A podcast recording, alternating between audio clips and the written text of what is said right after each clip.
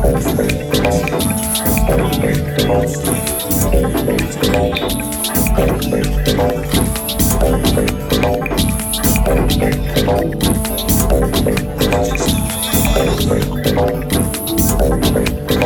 things will never change.